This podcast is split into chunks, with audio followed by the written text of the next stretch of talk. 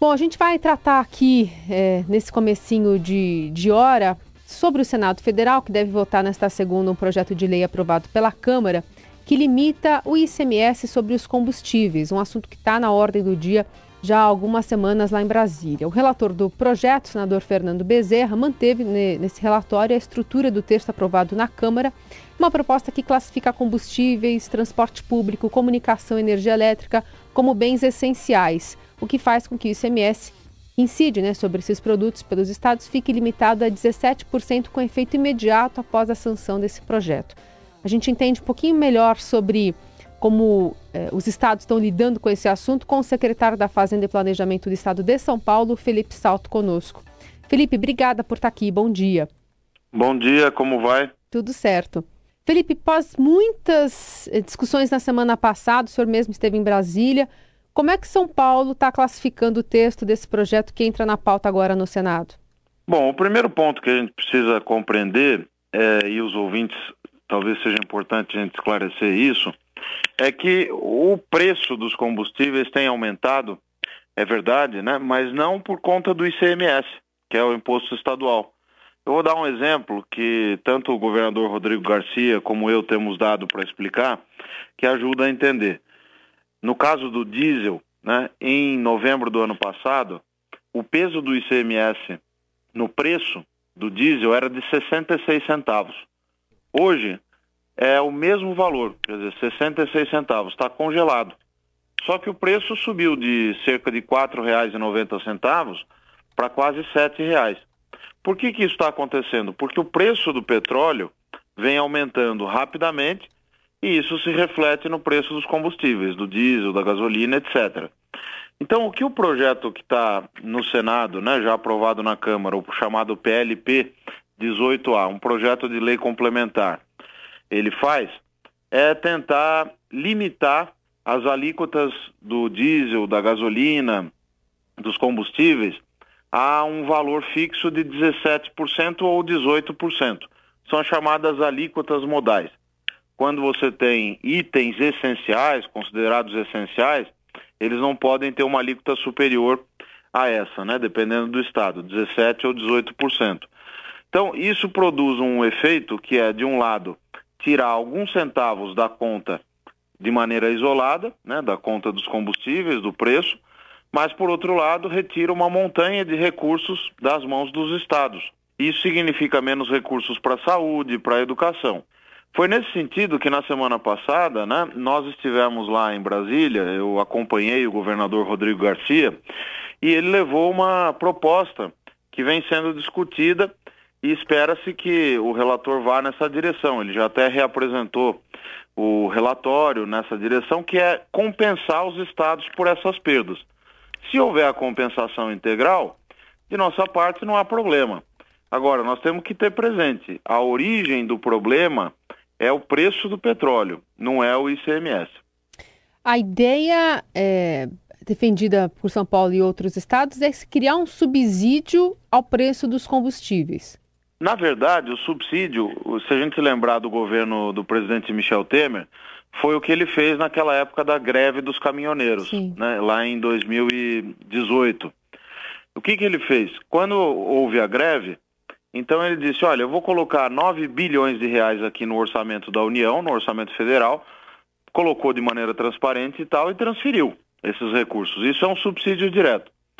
O que os estados estão demandando agora, como o governo não quis fazer subsídio para as famílias, é, pensando inclusive naquelas que estão sendo mais afetadas pelo preço do combustível, pela inflação em geral, então nós dissemos o seguinte: tudo bem, quer reduzir o ICMS? Então compense os estados, porque os estados, diferentemente da União, não têm essa liberdade que o governo federal tem para fazer dívida pública, para se endividar sem uma limitação efetiva. É nesse sentido que, no caso de São Paulo, por exemplo, se houver essa limitação das alíquotas, então o que se espera é que mensalmente, como São Paulo tem que pagar juros e dívida para a União, de dívidas do passado, né? Então que esses valores mensais sejam abatidos. E aí, tudo bem, você compensa uma coisa pela outra. E isso é, um, é, uma ideia que é respaldada pelos outros governadores, porque o, o, governo federal tem colocado e transferido essa, essa, entre aspas, culpa, né, do preço continuar subindo e tal, para os estados. E, claro, né, como o senhor explicou aqui no começo, não dá para se colocar esse tipo de, de responsabilidade sobre os ombros só dos estados. É, e, e, também a, a, questão de discussão sobre quem deveria. É, que brasileiro é esse que deveria receber primeiro essa compensação? São os caminhoneiros, gente que está precisando é, dentro do transporte público? Como é que esse, esse benefício poderia ser concedido? Como é que os estados, então, estão respondendo a, a essa transferência de responsabilidade? Pois é, política de preço de combustível sempre foi um assunto federal, um assunto do governo federal. Essa narrativa de que a culpa é dos estados, a culpa é dos governadores, é uma espécie de fake news que foi sendo espalhada, sobretudo pela presidência da República, e é claro que é fácil você encontrar um inimigo e ficar jogando pedra. Mas, na verdade, como eu mostrei, o preço do, do combustível vem aumentando não por conta do ICMS. Esse exemplo que eu dei dos 66 centavos congelados desde novembro para o diesel, vale para o Ceará, vale para o Acre, vale para o Amapá, vale para todos os estados. Então, o preço está aumentando por razões externas. Quer dizer, o preço do petróleo é que subiu muito e está num patamar elevado. Então, é por isso que nós temos observado esse efeito expressivo sobre a bomba, sobre o preço lá na bomba quando vai encher o tanque, seja o caminhoneiro, seja o motorista de aplicativo ou qualquer um de nós quando vai ali é, comprar o, o combustível. O problema é o seguinte: o Estado deve se preocupar com o quê? O Estado lato senso, né? Não uhum. só o governo federal, mas todos nós, né, o setor público. A preocupação deve ser com aqueles que realmente estão perdendo renda real e essa perda de renda real derivada dessa inflação a, prejudica o consumo de bens essenciais, a ida ao supermercado, a, o consumo de alimentos. Então, como é, que o, como é que se poderia agir contra isso? Fazendo subsídio direto para as famílias, transferindo dinheiro temporariamente.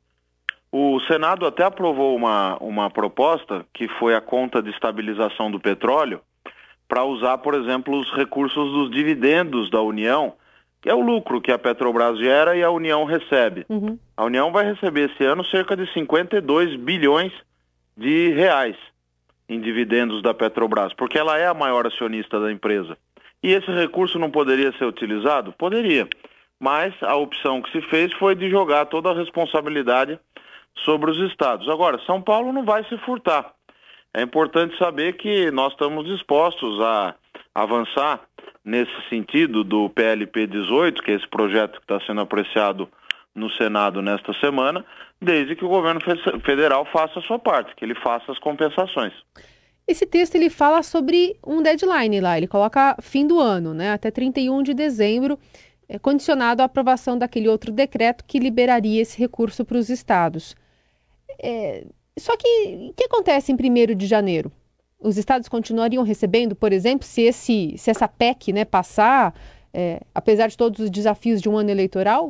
Excelente pergunta. Há uma controvérsia aí importante, porque o projeto, há uma dúvida se ele termina em dezembro, essa, esse mecanismo está sendo criado, ou se ele continuaria.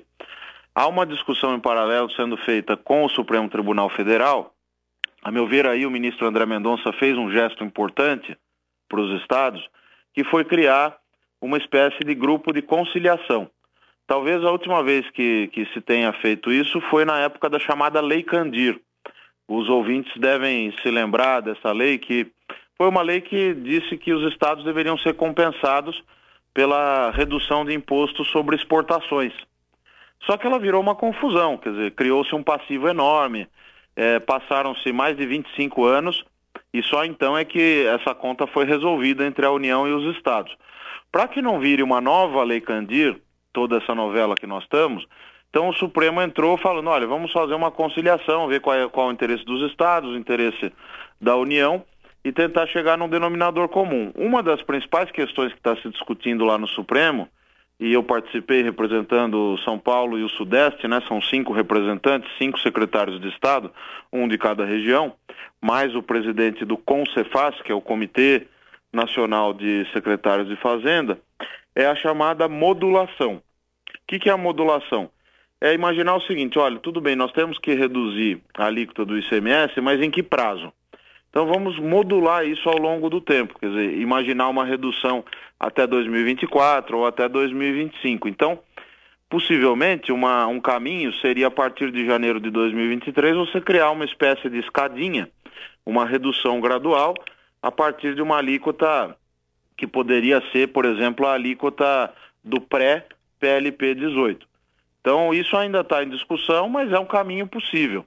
O que não dá, isso a gente precisa ter claro, é reduzir imposto, que é uma prerrogativa dos estados. O ICMS sempre foi gerenciado pelos estados, né, com uma coisa de cima para baixo, sem nenhum tipo de compensação. É, pensando um pouquinho mais sobre São Paulo, a gente ouve o governo sempre falando que os estados estão com os cofres cheios, a arrecadação melhorou e tal. E por outro lado, os estados sempre alertam, como o senhor fez aqui, de que é, qualquer tipo de mudança é, em relação ao ICMS vai impactar em saúde e educação. Queria que o senhor fosse, é, fosse um pouquinho mais direto e exemplificativo para o nosso ouvinte entender no tá. que de fato pode acontecer com uma redução de ICMS aqui no estado de São Paulo. Isso é muito importante, porque a aprovação desse PLP é, pode retirar recursos importantes da saúde e da educação. De que maneira? O ICMS é o principal imposto estadual e também o principal imposto em termos de arrecadação do país. Né? Quando você impõe um custo, por exemplo, para São Paulo, desse PLP de 15,4 bilhões de reais, que é a nossa conta dos efeitos anualizados né, do PLP, cerca de 3 bilhões de reais é o que automaticamente o Fundeb, que é o Fundo da Educação, por exemplo, perderia aqui em São Paulo. A saúde também tem vinculação, perderia 1,2 bilhão de reais. O que, que significa isso, né? Com 1,2 bilhão de reais, daria para custear dois anos do Instituto do Câncer, aqui de São Paulo.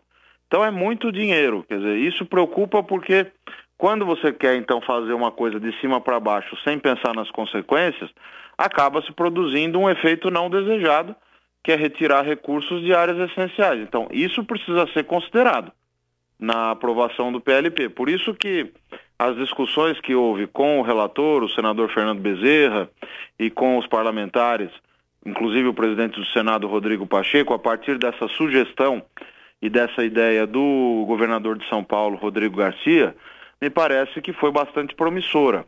Vamos ver agora essa semana como as coisas vão caminhar. Nesse caso, USP e Unicamp também perderiam recursos.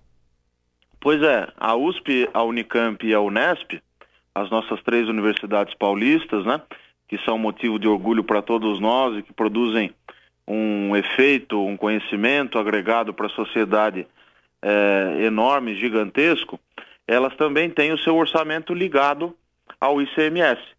Hoje é definido como algo como 9,57% da receita de ICMS projetada para o ano. Então, se o ICMS cai, essas universidades, as três universidades paulistas, perderiam recursos. A nossa conta é que a perda pode chegar perto de um bilhão de reais. Então, isso também preocupa. É claro que se o governo federal aceitar a nossa ideia das compensações, por exemplo, reduzindo os nossos pagamentos mensais de dívida, então a gente pode fazer realocações e garantir que essas áreas não fiquem desguarnecidas. O que não dá é para fazer uma medida unilateral, reduzindo, obrigando a redução de alíquotas de combustíveis, sem a devida compensação. A gente está conversando com o secretário da Fazenda e Planejamento do Estado de São Paulo, Felipe Salto. Eu endereço a você a última pergunta, mas não como secretário, mas como economista, como ex-diretor executivo do Instituto Fiscal Independente. É, de uma maneira um pouco mais macro, é, como é que você tem analisado essas discussões é, por parte, né, por exemplo, dessa é, tentativa do governo em reduzir o ICMS, é, como se isso fosse realmente mudar a, a, a, condição do preço, né, que na bomba às vezes o repasse nem é feito, e também sobre o uso de um crédito extraordinário que ainda não foi detalhado muito bem pelo governo, mas que se coloca a Eletrobras, a privatização da Eletrobras, que é algo que não dá para acreditar que possa sair em ano eleitoral. Me preocupa bastante. Quer dizer, você teve aí na semana passada essa oferta de ações da Eletrobras a um preço muito baixo, né? Isso também é preocupante porque não é o momento de você fazer movimentos como esse. E claramente, pensando como economista e também toda a trajetória que eu tive antes de assumir a secretaria, de praticamente 15 anos como especialista em contas públicas, né? Eu brinco que estava do lado do balcão jogando pedra, agora estou do lado dos governos, né? Estou do lado é, que recebe as pedras, né? Mas a vantagem, sabe, é que a gente tem uma experiência acumulada analisando, né, de maneira mais global a, a evolução das contas públicas, o que dá um, um peso, dá um, uma, uma, uma contribuição para a gente conseguir tomar as melhores decisões. O que me preocupa é que o regime do ICMS virou uma loucura. Né? Na verdade, você tem uma guerra fiscal entre os estados, já é uma guerra que ninguém mais ganha, quer dizer, uma guerra, como a gente chama, perde-perde, os dois lados estão eh, perdendo. A atividade econômica sai perdendo também, porque acaba dependendo excessivamente de benefícios tributários, de regimes especiais.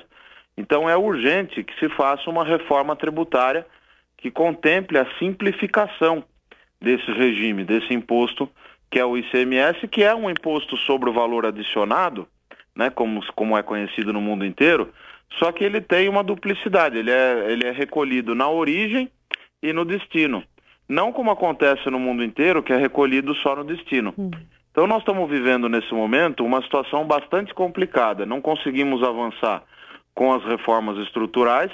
A previdenciária, né, a reforma previdenciária foi feita lá em 2019 um mérito muito grande do governo Michel Temer, que conseguiu avançar com isso, mas depois disso nenhuma outra medida estrutural foi aprovada. Então o Brasil está crescendo muito pouco, a perspectiva de crescimento econômico para esse ano é bastante baixa, né? E para o ano que vem também. Então é, é mais do que urgente avançar em medidas que ajudem a recuperar a nossa economia, recuperar os investimentos. Infelizmente, nós não estamos vendo isso neste momento. Secretário Felipe Salto, obrigada pela conversa. Boa semana ao senhor. Eu que agradeço. Boa semana a todos.